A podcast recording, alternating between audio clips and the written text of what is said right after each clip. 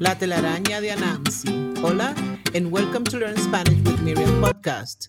I'm your host, Miriam, and today we're going to dive into another amazing tale. I'll share some fun anecdotes, some legends, and discuss cultural nuances. As always, I'll be asking some questions at the end to help you practice your listening skills. And don't worry, I've got you covered with a transcription, a translation, questions, and answers, which you will find in the show notes along with some other options. You can also subscribe to my podcast and help me continue to create more amazing stories like this one. Thanks for your support. Today, we are diving into a fascinating tale called La telaraña de Anansi, Anansi's spider web. It's a fantastic story filled with life lessons. Ready to jump in? Let's go. Vamos. En un tiempo olvidado, en un rincón escondido entre la espesa vegetación del Caribe y las vastas llanuras de África Occidental, habitaba Anansi, la traviesa araña. No era un arácnido común y corriente, sino Anansi, el intrigante personaje cuya astucia y audacia podían desafiar incluso al orden del universo. En aquel tiempo, el mundo se encontraba en un estado de completo desorden.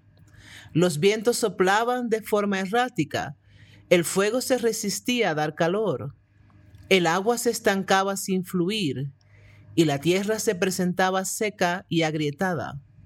Los habitantes de las aldeas, tanto humanos como animales, se hallaban atrapados en un estado perpetuo de confusión y desesperación. Anansi siempre observador desde su telaraña, en las sombras, decidió actuar. Se preguntó a sí mismo, ¿cómo puedo, siendo una simple araña, traer orden a este caos? Decidió entonces emprender un viaje, uno en el que tejiera una intrincada telaraña de trucos y engaños, más compleja que cualquier telaraña que hubiera hilado antes. Primero, Anansi fue en busca del viento, que soplaba sin control ni dirección. Encontrándolo en medio de una tempestad de su propia creación, Anansi le preguntó, Viento, ¿por qué soplas de manera tan caótica? El viento, agotado y confundido, respondió, Estoy perdido, Anansi. No tengo idea de a qué dirección soplar. No encuentro mi camino. Anansi, sonriendo con picardía, contestó, Permíteme ayudarte. Con una rama de bambú y un trozo de tela, Anansi construyó un catavento y lo colocó en el camino del viento. Sigue a este catavento, él te mostrará la dirección a seguir, le aconsejó. Aliviado, el viento empezó a soplar siguiendo el rumbo marcado por el catavento de Anansi.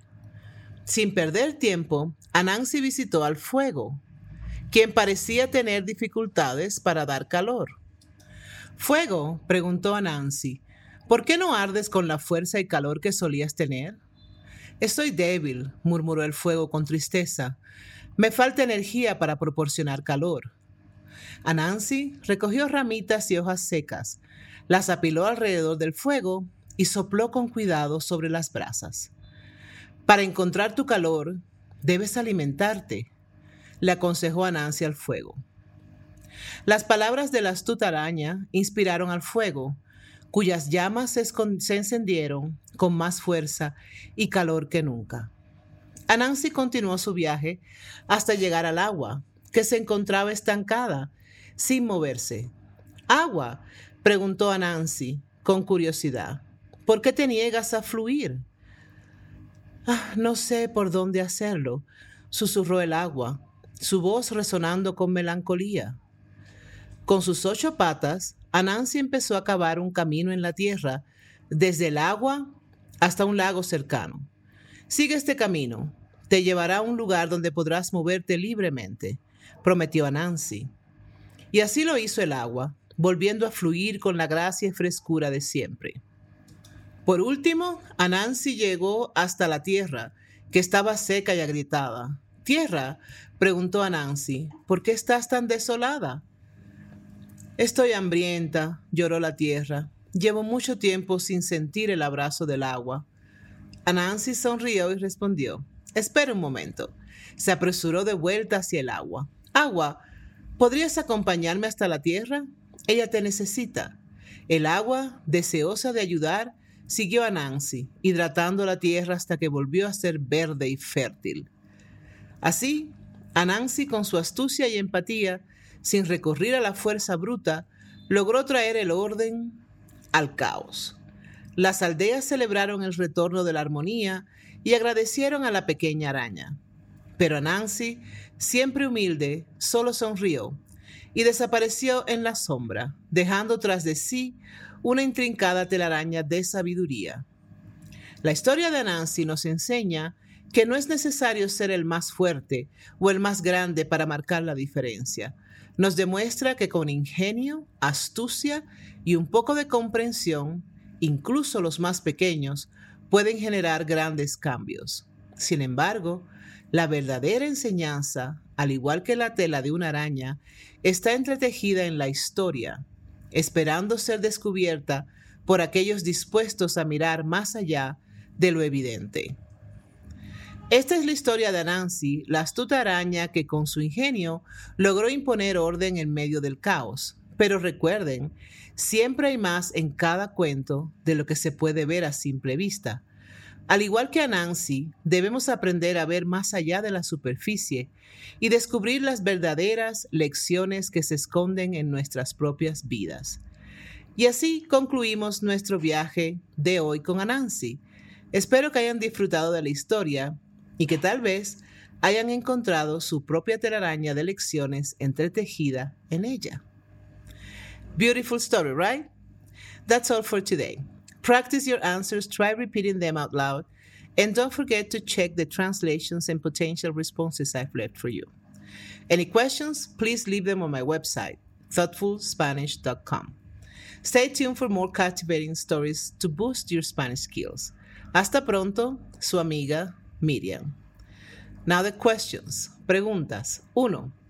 ¿Por qué estaba en desorden el mundo al inicio de la historia? 2. ¿Cómo ayuda Nancy al viento para que deje de soplar de manera caótica? 3. ¿Qué hace a Nancy para que el fuego recobre su calor? 4. ¿Cómo soluciona a Nancy el problema del agua que no fluye? 5. ¿Qué necesita la tierra para volver a ser fértil y cómo lo consigue? 6. ¿Qué lecciones podemos aprender de la forma en que Anansi resuelve los problemas en la historia? If you've been enjoying these immersive language lessons and find yourself eager for more, please consider subscribing to Learn Spanish with Miriam podcast.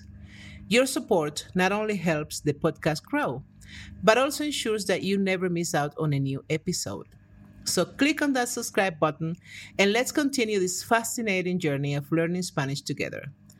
Thank you for your support. And now, the possible answers. Posibles respuestas. 1.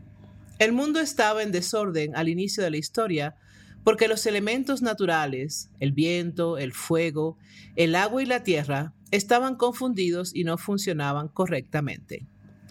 2. Anansi ayuda al viento construyendo un catavento con una rama de bambú y un trozo de tela.